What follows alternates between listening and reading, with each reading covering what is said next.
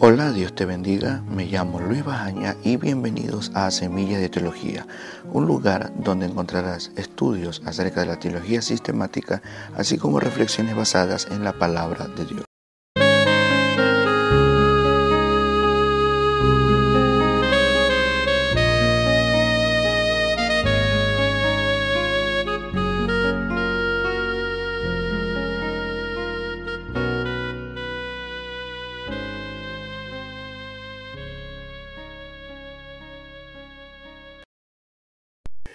Muchas bendiciones para ti, mi querido amigo, mi querida amiga, que una vez más dedicas un poco de tu tiempo a escuchar este podcast.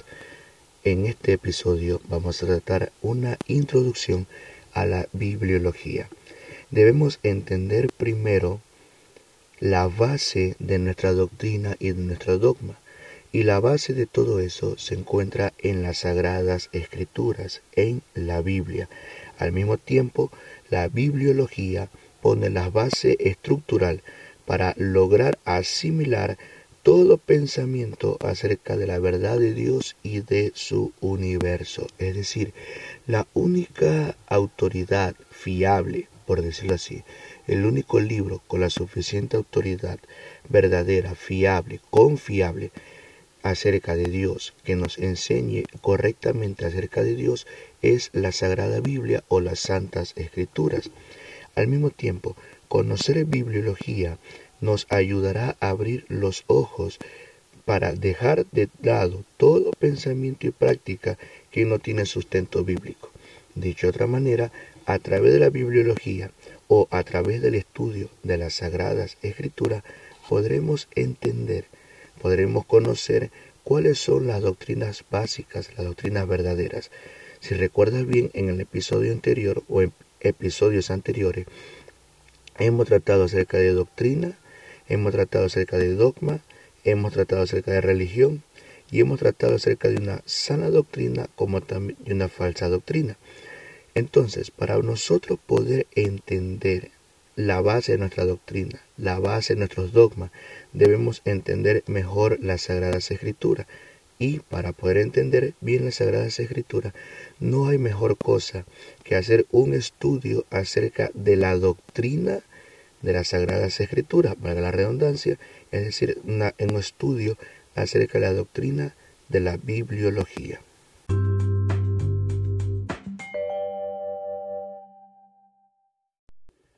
Muy bien, la base bíblica para el estudio del día de hoy la tenemos en tres citas bíblicas, valga la redundancia, en diferentes partes de la Biblia.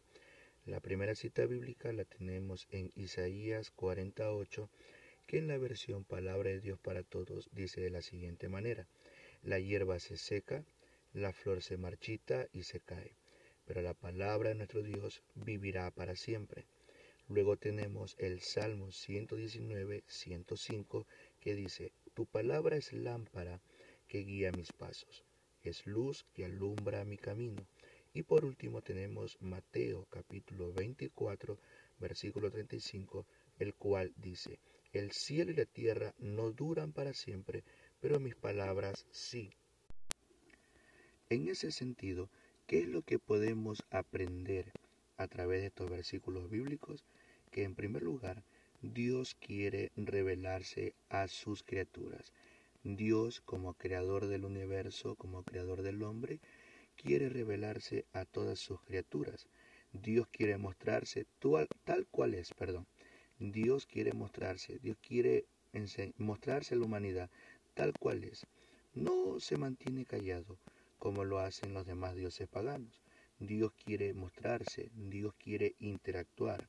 Por tal motivo, Dios a lo largo de los años ha revelado su voluntad sus propósitos, hablando a santos hombres elegidos con la más grande revelación, con la más grande revelación de todas en la persona de Jesucristo, que es la palabra encarnada.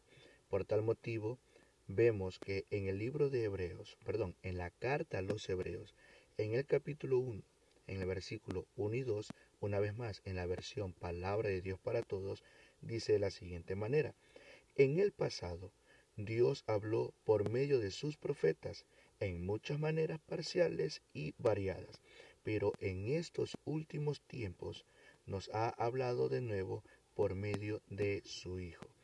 Dios siempre se ha ido revelando a lo largo de la historia. Ha utilizado a ciertos hombres, santos hombres de Dios, que fueron elegidos para transmitir sus mensajes, que fueron elegidos para transmitir sus palabras. Y déjame decirte que estos santos hombres de Dios fueron hombres de variada educación, pero sin embargo Dios se agradó de ellos para a través de ellos transmitir su voluntad, transmitir su mensaje, transmitir sus propósitos. Por tal motivo, a Dios le agradó que todas estas revelaciones de Él que se han hecho a lo largo de los tiempos fueran presentadas y fueran preservadas también en lo que hoy nosotros llamamos la Biblia.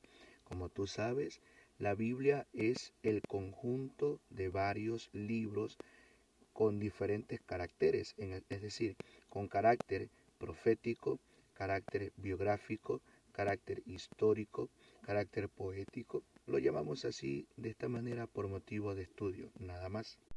Ahora bien, vamos a tener varias consideraciones, o tenemos, perdón, tenemos varias consideraciones básicas tocante a la Biblia. En primer lugar, la Biblia es el libro de Dios, es un libro teocéntrico. todo lo que dice la Biblia gira en torno a Dios y a su Hijo Jesucristo. En segundo lugar, la Biblia es de carácter monoteísta y trinitario. Ojo, es de carácter monoteísta y trinitario. Dicho de otra manera, en la Biblia solamente se habla de Dios, pero al mismo tiempo se enseña las verdades básicas sobre la Santa Trinidad. A lo largo del tiempo se la ha llamado Santa Trinidad, que es el Padre, el Hijo y el Espíritu Santo. Personalmente hablando, me gusta utilizar el nombre Santa Triunidad, porque este nombre triunidad es mucho más completo y nos enseña muchas cosas más acerca de el Padre, del Hijo y del Espíritu Santo. En tercer lugar, la Biblia trata sobre temas fundamentales, como decir, la creación del hombre, el pecado y la cura para el pecado que es la salvación. Número 4. La Biblia es la fuente de toda ciencia la ética, la moral, la buena costumbre, la cívica, eh, todas las materias que tú puedas eh, eh, buscar o puedas encontrar tienen su base en las sagradas escrituras. Número 5. La Biblia define el poder temporal del hombre, pero al mismo tiempo presenta una continuidad sobrenatural. Y número 6. La Biblia mantiene una frescura perdurable, no abrume al lector y siempre tiene algo nuevo que enseñar. Bueno, si te das cuenta comparado con otros libros, por ejemplo, si tú lees otro libro y lo lees completo, llega un momento en que dices, bueno, ya lo leí y no te llama más la atención, no lo quieres volver a leer, salvo que puede ser una lectura que te atraiga mucho. Y no negaré que lo podrás leer dos, tres, cuatro veces. Pero a diferencia de las Sagradas Escrituras, las Sagradas Escrituras mantienen una frescura perdurable. Lo que tú leas en la Biblia es tan fresco en el buen sentido de la palabra o es tan actualizado. De hecho, la Biblia contiene más información, como diría un predicador, más información que el periódico de mañana. La Biblia es más actualizada que el diario o el periódico del día de mañana, porque la Biblia, como mantiene una frescura perdurable, la Biblia presenta todas las cosas de manera actual. No abrume al lector, como te dije hace un momento, no lo abrume, más bien lo mantiene en expectativa, más bien lo atrae. Hay historias en la Biblia en las cuales muchos autores eh, de otros libros, muchos lectores han quedado fascinados, han quedado maravillados. Yo te pongo un ejemplo. Hay muchos creyentes en Cristo que se sienten maravillados cada vez que leen, cada vez que leen la historia del patriarca José, el hijo de Jacob, de ver todo lo que le pasó, de ver todo lo que tuvo que atravesar, lo que experimentó, lo que sufrió y cómo luego llegó a ser el segundo el segundo gobernador de Egipto. Pues bien, al mismo tiempo, como te decía, la Biblia siempre tiene algo nuevo que enseñar. ¿Recuerdas que leímos Mateo 24:35? En la versión Reina Valera, este versículo dice, el cielo y la tierra pasarán, pero mis palabras no pasarán. Y siempre me gusta poner este ejemplo. Dios y su palabra están por encima del tiempo. El hombre vive de acuerdo al tiempo, pero Dios y su palabra siempre están por encima del tiempo. Y como están por encima del tiempo, eh, no está limitado a la época o a la circunstancia, sino que su palabra se mantiene eh, fresca, se mantiene perdurable y siempre tiene algo que enseñar. Ahora vamos a ver los nombres que se le dan a las escrituras. El nombre más común, el más conocido es la Biblia. Pues bien, la palabra española Biblia viene de la palabra griega biblión, que significa, o biblos, perdón, que significa un libro. Repito, la palabra española Biblia proviene de la palabra griega biblos, que significa un libro.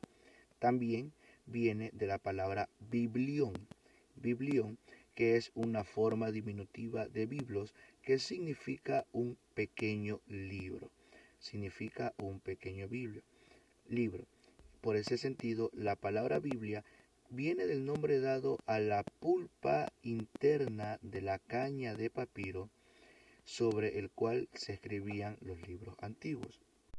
Pues bien, a la pulpa interna de la caña de papiro se la llamaba biblos, se la llamaba biblos y en esta pulpa interna de la caña de papiro se escribían los libros antiguos. De entonces, de la palabra biblos o biblión surge la palabra española Biblia, que significa un libro. Pero la Biblia también tiene otros nombres tiene en primer lugar o se la conoce como las, las escrituras. Las escrituras y tenemos una base bíblica allí que es Marcos 12.10 que tú la puedes leer en tu casa.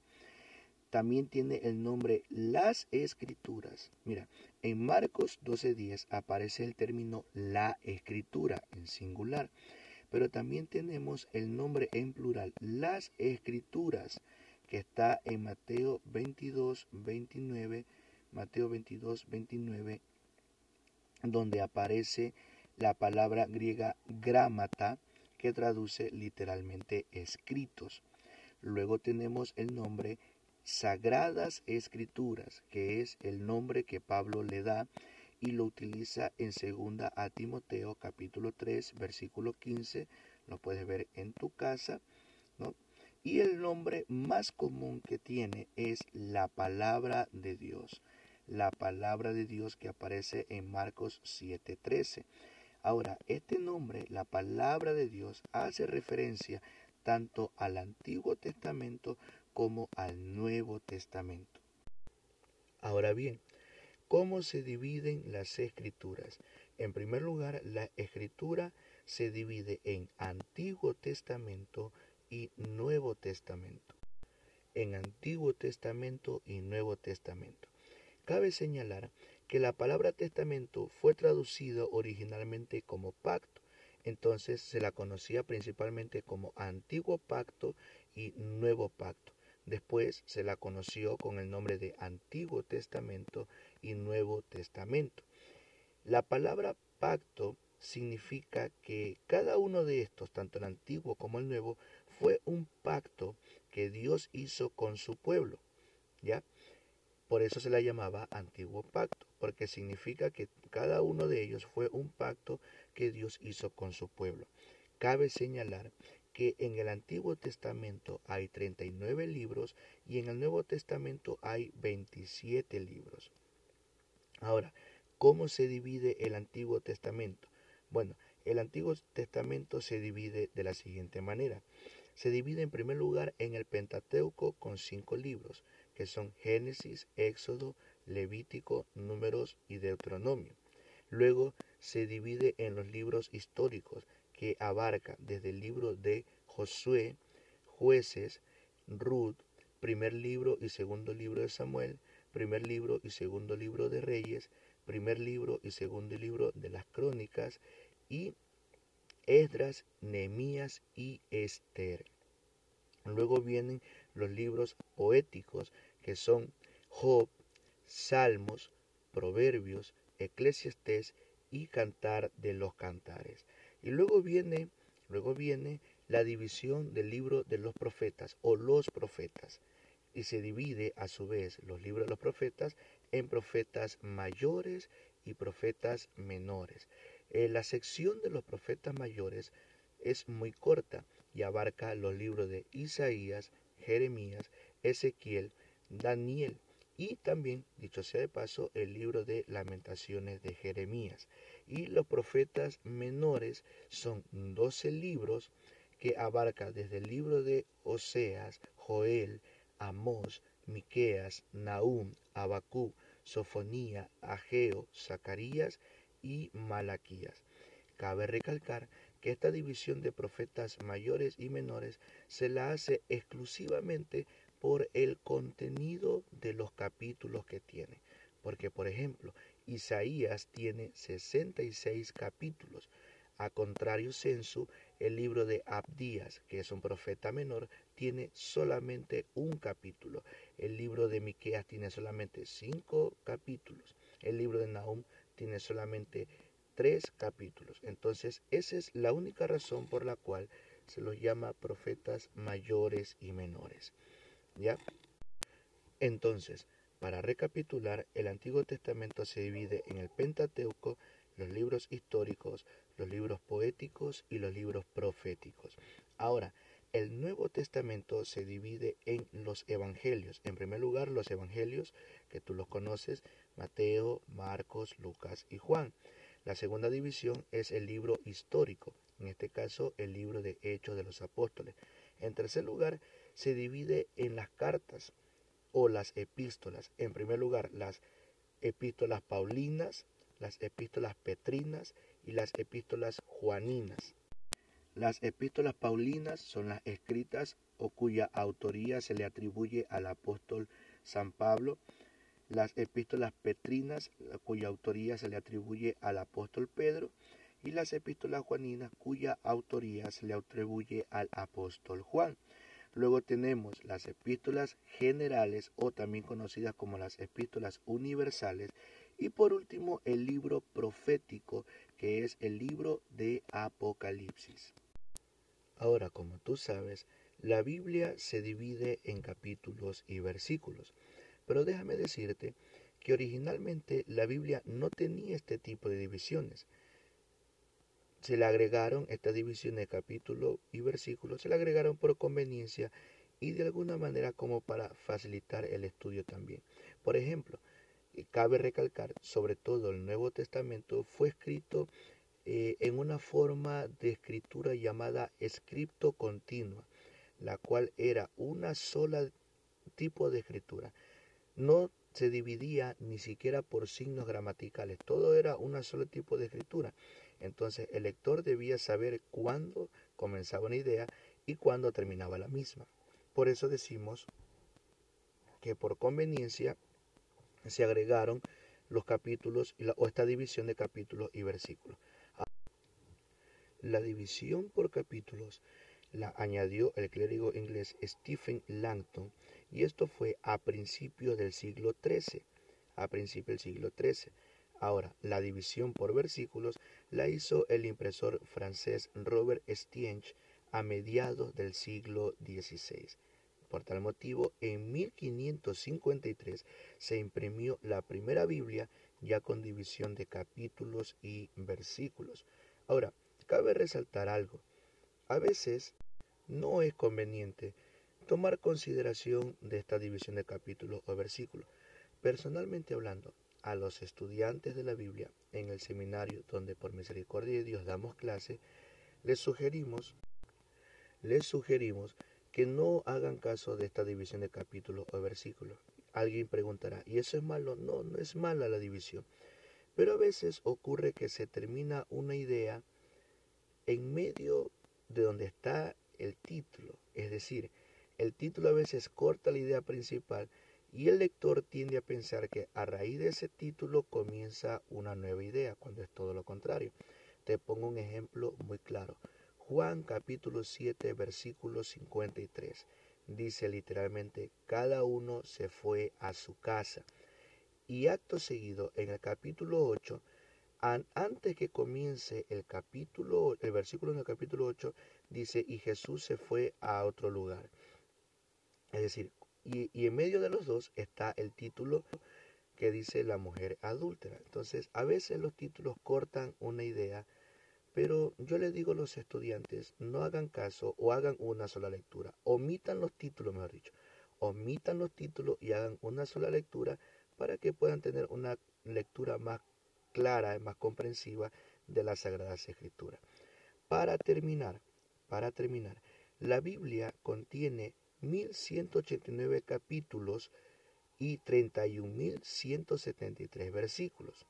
De estos 1.189 capítulos, 924 capítulos y 23.214 versículos se encuentran en el Antiguo Testamento y 260 capítulos y 7.959 versículos están en el Nuevo Testamento. ¿Quiénes fueron los escritores de la Biblia? Se sabe que fueron alrededor de 40 escritores de las Sagradas Escrituras a través de un periodo de tiempo de 1600 años. Suena increíble, pero es cierto.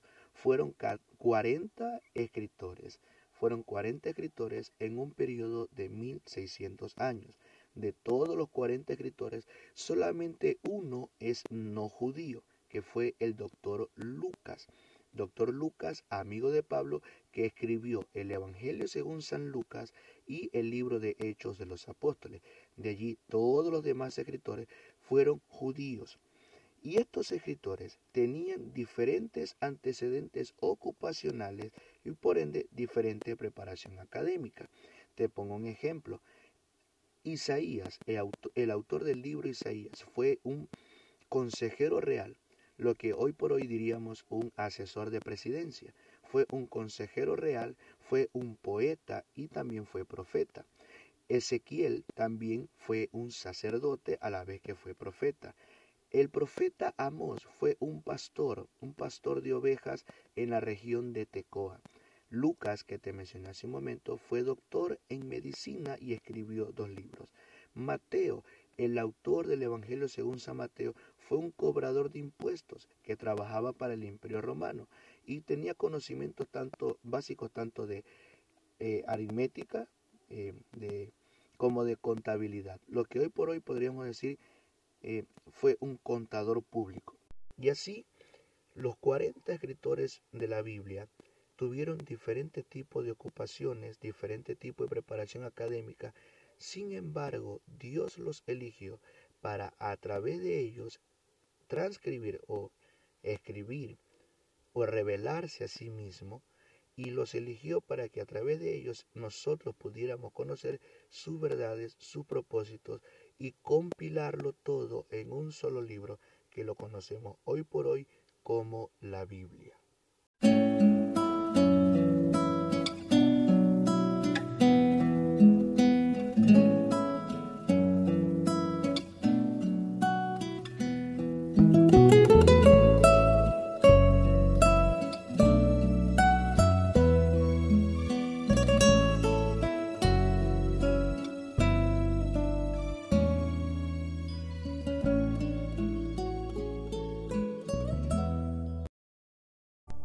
Le damos gracias a Dios porque nos permitió llevar a cabo este episodio de podcast. Te deseamos que Dios te bendiga, que Dios te guarde y puedes buscarnos en nuestras redes sociales. En Facebook nos puedes buscar como Semillas de Teología. En Spotify también puedes seguirnos como Semillas de Teología también. En Twitter puedes buscarnos con el nombre de Luisito Bajaña, que es el nombre de tu servidor. Te deseamos muchas bendiciones y adelante en Cristo.